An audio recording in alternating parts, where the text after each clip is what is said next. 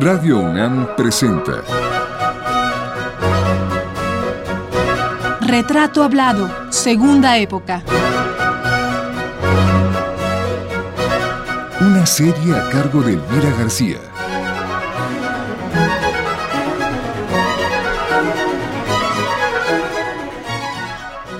Néstor López Aldeco, quinta parte. Amigos, con la emisión de hoy concluimos la serie dedicada a Néstor López Aldeco, un hombre que reconoce haber nacido para el teatro, un maestro que ha formado a más de cuatro generaciones de actores, directores y dramaturgos mexicanos, un ser humano que desde la gran ventana al mundo que es el escenario ha visto pasar el tiempo y la vida misma y desde su cubículo en el Colegio de Teatro de la Facultad de Filosofía y Letras ha visto aparecer y desaparecer técnicas, escuelas, modas y modos de expresión teatral, simpatizando con algunas de ellas y rechazando otras como ya nos ha contado. Para el común de la gente resulta extraño que en la Facultad de Filosofía y Letras exista un colegio de literatura dramática y teatro, donde se formen actores y dramaturgos. En un texto escrito precisamente por las egresadas de ese colegio, Elizabeth Rivera y Dulce Chabelas, nos dicen lo siguiente.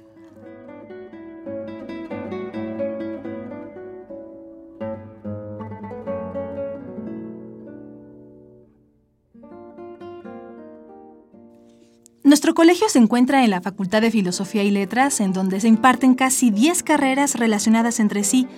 Por lo regular ya estamos acostumbrados a que nos pregunten, ¿Y tú qué estudias? A lo que respondemos, teatro. Luego viene la segunda pregunta. ¿Aquí en filosofía? ¿A poco dan teatro? Y la pregunta mental del actor es, ay, ¿cómo le explico? Y de verdad, ¿cómo explicar que estamos en una facultad que hasta cierto punto nos proporciona todo lo que sus recursos le permiten, no obstante que nuestras instalaciones fueron reducidas a la mitad? Que a nuestros espacios les falta un mejor mantenimiento, consolas, luces, mamparas, duelas, etc. Que la escenografía, la utilería, vestuario, maquillaje, los recursos, los presupuestos, tramoyas, etc. corren por cuenta de los mismos actores o alumnos. Que más que deseos de aprender, es la misma pasión que los hizo entrar al colegio lo que influye para que nada, absolutamente nada, nos impida seguir adelante que crear cosas maravillosas de la nada es llevar a cabo una de las creaciones más maravillosas que han existido para nosotros, el teatro.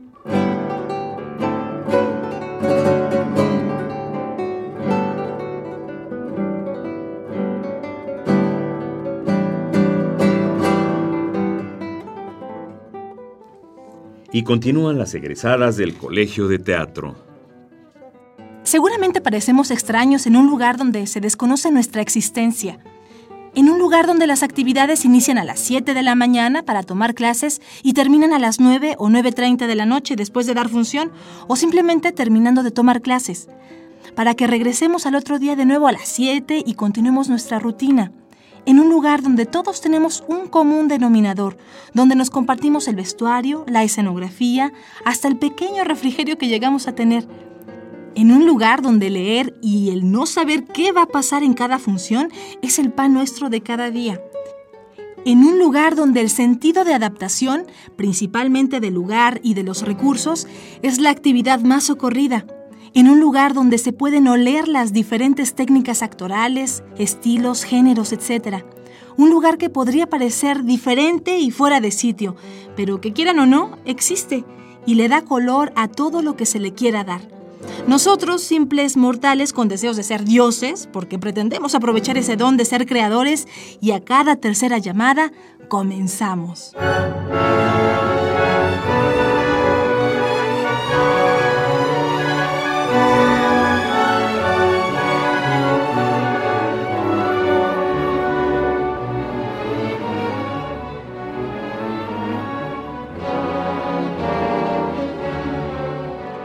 Pues es en este ambiente en el que Néstor López Aldeco ha desarrollado buena parte de su tarea teatral, siendo uno de los maestros más estimados, respetados y con mayor influencia en sus alumnos, muchos de los cuales hoy son destacadas personalidades del mundo teatral en México.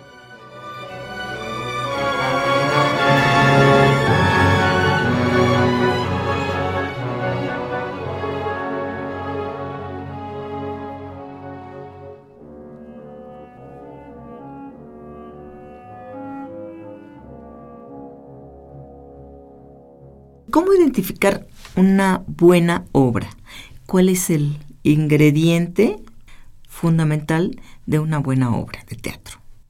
Bueno, por un lado hay una serie de elementos valorativos consagrados por la crítica.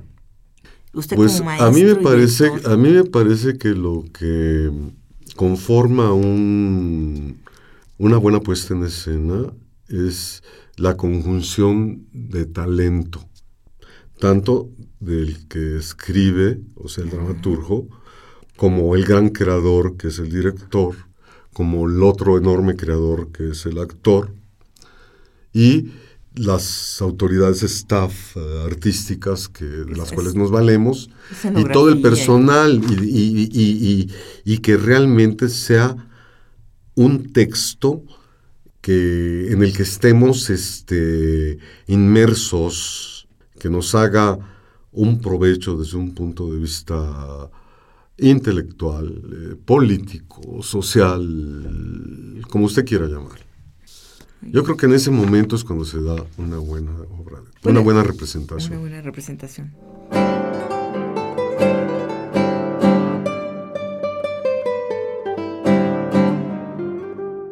¿Qué le queda como pendiente? O sea, ¿cuál es un área a la que quisiera ir y no ha ido? Pues mira, he dirigido televisión, he dirigido radio, nunca le he entrado al cine.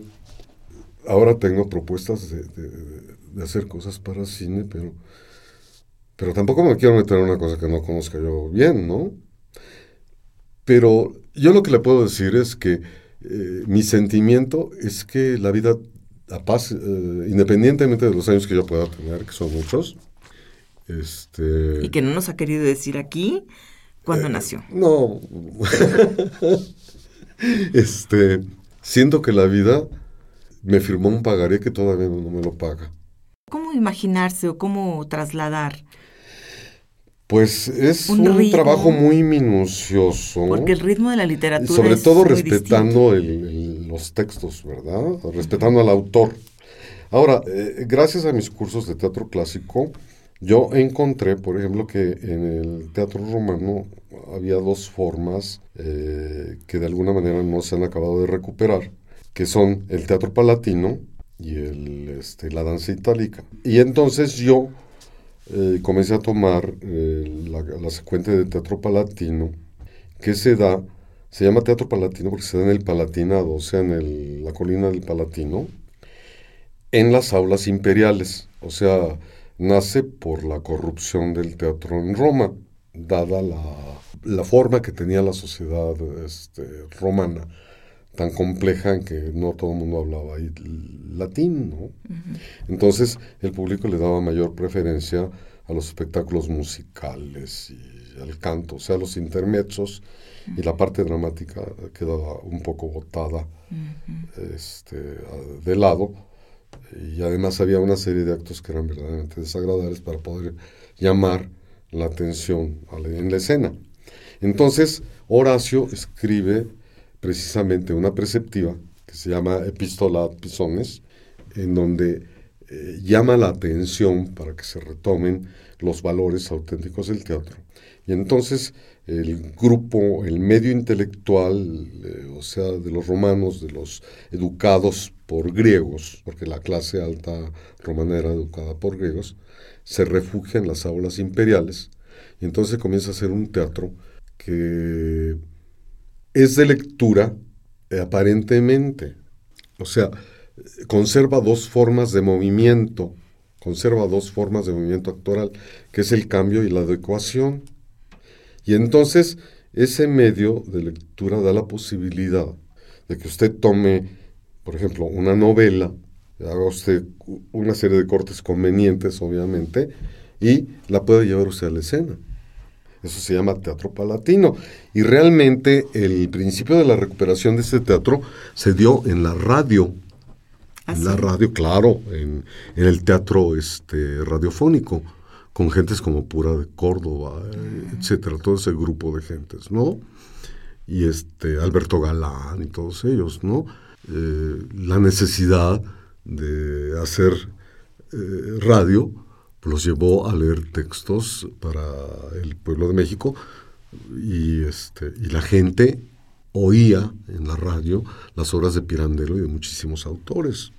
¿sí? Y después, don Salvador Novo escribe sus famosos diálogos y él se convierte en actor con Marilu Elizaga y van y en unos atriles maravillosos, vestidos de etiqueta, leen con una iluminación, es decir, con un vestuario ya precioso y musicalización, leen los diálogos escritos por el maestro.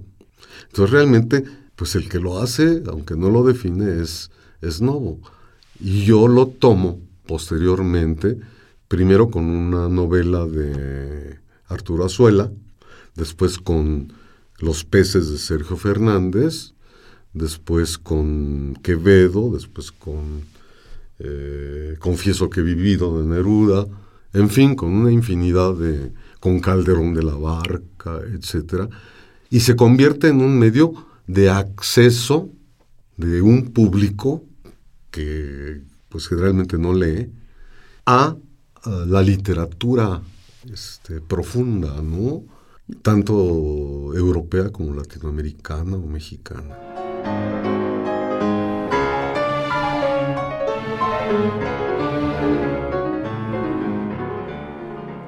Al reconocimiento del que López Aldeco goza dentro de las aulas del Colegio de Literatura Dramática y Teatro de la UNAM, donde ha sido condecorado por los méritos de su trabajo como maestro y director de escena, hay que agregar su empeño por realizar tareas fuera de la Facultad de Filosofía y Letras, con montajes teatrales para el Festival Internacional Cervantino en Guanajuato y para las jornadas alarconianas de Taxco Guerrero. Asimismo, López Aldeco ha participado en varias ocasiones como jurado de concursos de dramaturgia, dirección y actuación a nivel nacional.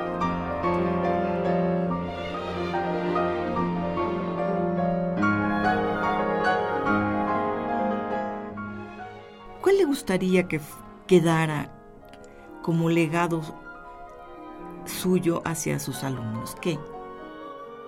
Mi sinceridad, o sea, este, eh, ojalá siempre sientan que siempre he sido, he tratado de ser un ser honrado. Y además dijo hace un rato que como no, maestro. no hace más que lo que le gusta. Que no hace lo que no le gusta. Sí, yo, yo no tengo presión, hasta ahorita no he tenido presión.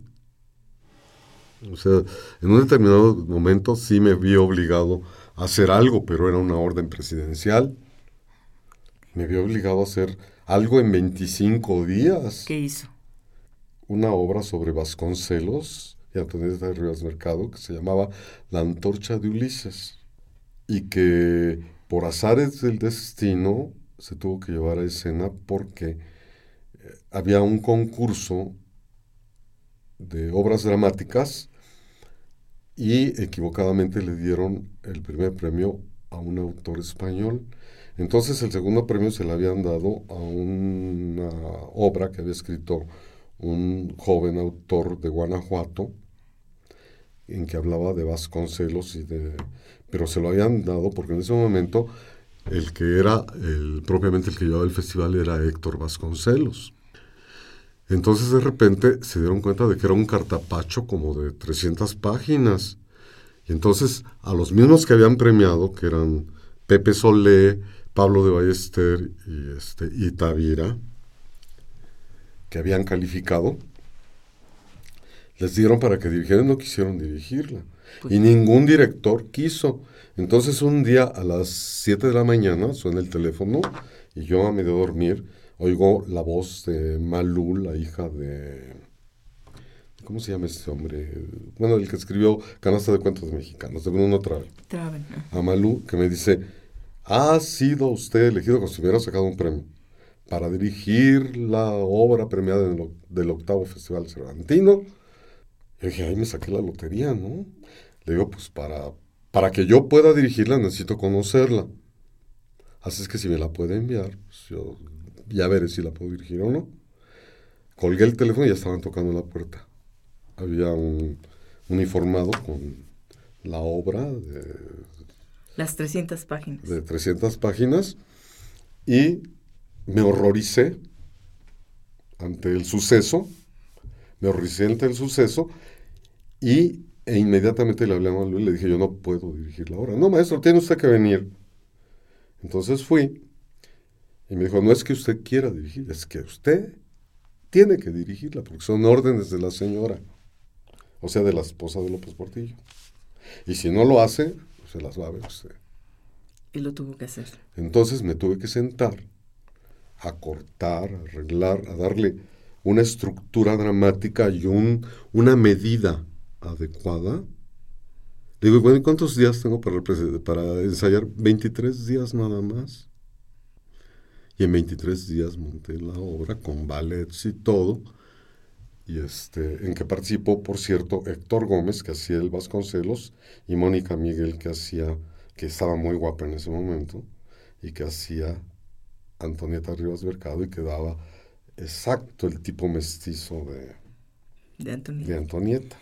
O sea que en, en, estos, en esos poquísimos días recortó, cortó, editó la obra y la dirigió. Y la dirigí. Y la puso. Y la, y la registré además para que no tuviera yo problemas con ¿Y el le autor. pagaron bien siquiera? ¿Mandé? ¿Le pagaron bien? En ese momento fui el director mejor pagado de México. Les dije, voy a tener el dinero que necesite, todo el dinero que necesite, me dijeron. Ah. Los actores que yo quiera, los actores que usted quiera. Usted eh, pida y nosotros le vamos a dar todo lo que usted quiera. Porque es emergente lo que sea. Era emergente el asunto.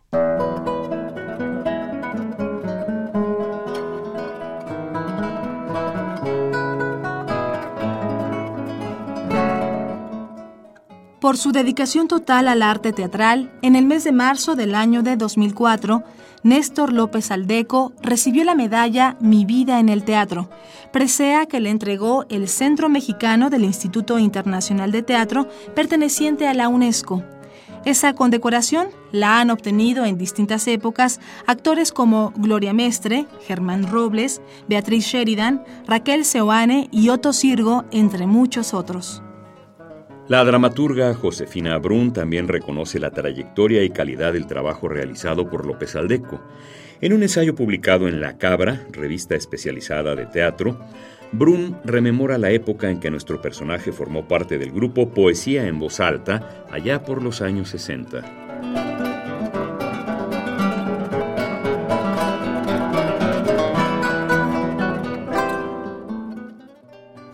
Teatro universitario, Néstor también tendría una carrera afortunada, pues pronto fue invitado a participar como actor en la compañía de poesía en voz alta de la en ese entonces recién inaugurada Casa del Lago.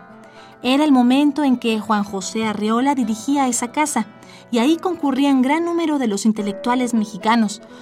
Los otros miembros de la compañía eran Pina y Pilar Pellicer, Enrique Lizalde, María Teresa Rivas, Jana Kleinburg, Pita Amor también frecuentaba el grupo y Juan José Gurrola dirigía teatro. Y para completarnos la remembranza de aquellos años, Josefina Brun agrega. Posteriormente, a López Aldeco también le tocaría inaugurar el Teatro de la Ciudad Universitaria. Después apareció Nancy Cárdenas y se formó la compañía de teatro radiofónico en Radio Universidad, que entonces dirigía Pedro Rojas. El gran número de obras que grabaron constituyen el primer gran repertorio de México, y además de los actores que formaban la compañía estable, que eran Luis Miranda, Tita Singer y Enrique Lizalde, a menudo contaban con la presencia de actrices como Ofelia Guilmain o Aurora Molina.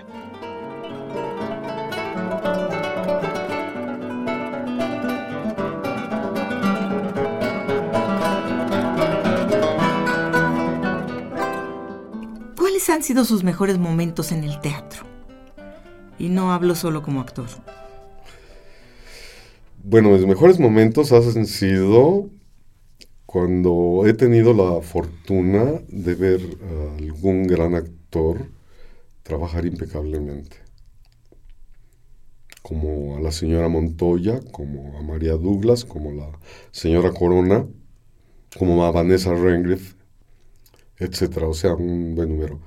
Eh, otro gran momento de mi vida fue cuando Wagner se levantó y dijo, este día ha nacido un director. Eso nunca lo voy a poder olvidar. Vive en mi corazón eternamente. Este, Otro gran momento, cuando he sido reconocido por la Sociedad de Sorjuanistas de México, por este, la UNESCO, pero lo que más me gusta de todo es cuando me reconocen mis alumnos, o sea, los jóvenes. Esa es mi mayor satisfacción. Yo no le pregunté, maestro, su experiencia al lado de estas mujeronas como Prudencia Grifel, María Teresa Montoya. A ver qué tal, ¿no se asustó ahí usted? Bueno, con María Teresa Montoya, sí, porque... ¿Cómo era? Era una mujer de una belleza eh, inaudita, con una cabellera pelirroja, muy abundante, eh, que este, se transmutaba en escena, auténticamente. ¿eh? O sea, ella dejaba de ser ella auténticamente para convertirse pues en algo que estaba más allá de lo explicable. Entonces la primera vez que yo me quedé perplejo ante una actuación de ella fue en Sherry, en la última escena de Sherry, en que, bueno, pues ha perdido al, al hijo, posible amante posterior, porque es una cocotte, y regresa de la boda sola, vieja, ya sin tantas puertas como las que tenía abiertas, y entra al escenario a quitarse el gran sombrero de plumas, los guantes, y comienza a caminar hacia el espejo que está en el lado opuesto para verse.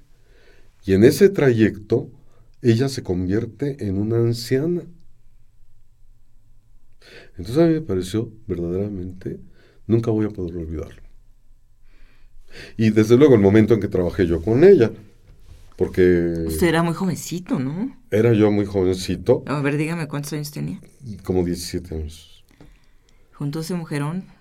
Y entonces eh, se va Noé Murayama de un papel en que eh, hacía el papel de hijo adoptivo del personaje principal de esta obra de Basurto, de toda una dama, y me ensayan todavía en el edificio del antiguo Teatro Ideal con un, un, actor que me daba el, texto de ella y me decían, muévete para acá, muévete para acá, la señora va a hacer esto y tú vas a hacer esto.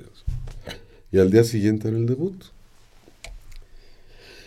Entonces, yo había platicado alguna vez con la señora Montoya y había sido generosa conmigo.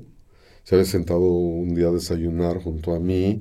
Me había llamado mucho la atención un prendedor que se convertía en reloj y que era y que ella presumiblemente decía que era que había sido de la emperatriz Carlota. O sea, yo la sentía pues, eh, como tierna, aunque con una personalidad muy fuerte. Pero no tenía yo la idea de lo que podía ser en escena. Entonces, en el momento en que salgo yo a la escena y se para enfrente de mí, yo quedé mudo. ¿eh? Ella fue la que tuvo que resolver el diálogo. Claro, al día siguiente ya fue diferente, ¿no? Claro. Pero el shock del primer día sin haber sido. Pero fue verdaderamente porque la mirada, el cabello, eh, la luminosidad, era absolutamente mágica.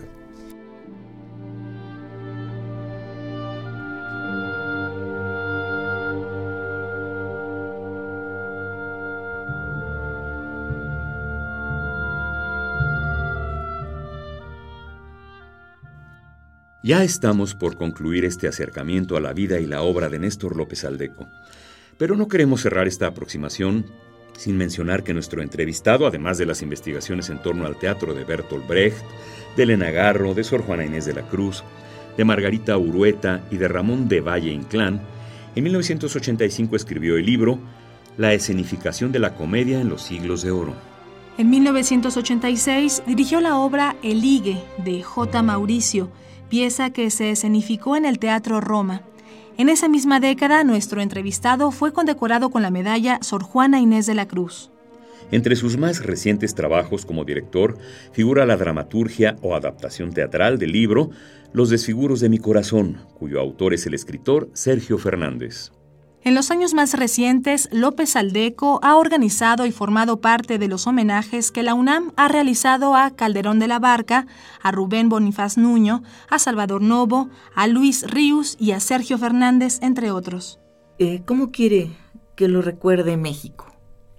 Bueno, pues que tengan, que tengan clemencia, que tengan caridad conmigo, porque he hecho mi mejor esfuerzo. ¿Le ha gustado su vida, maestro? Sí. Mucho. Mucho.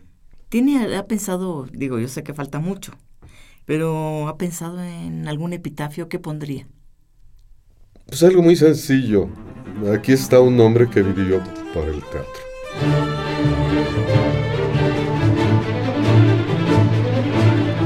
Esta fue la quinta y última parte de la serie dedicada al académico teatral, actor, director y dramaturgo mexicano Néstor López Aldeco. Gracias por su atención.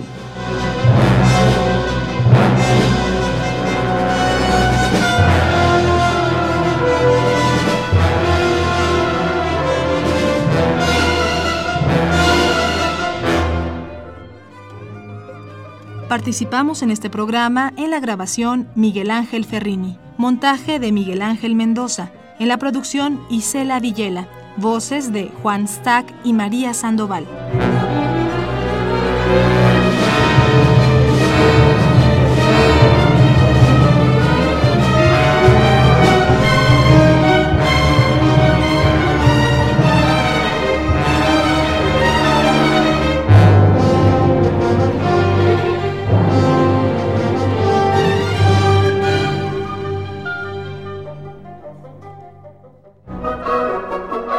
Radio UNAM presentó Retrato Hablado, Segunda Época. Una serie a cargo de Elvira García.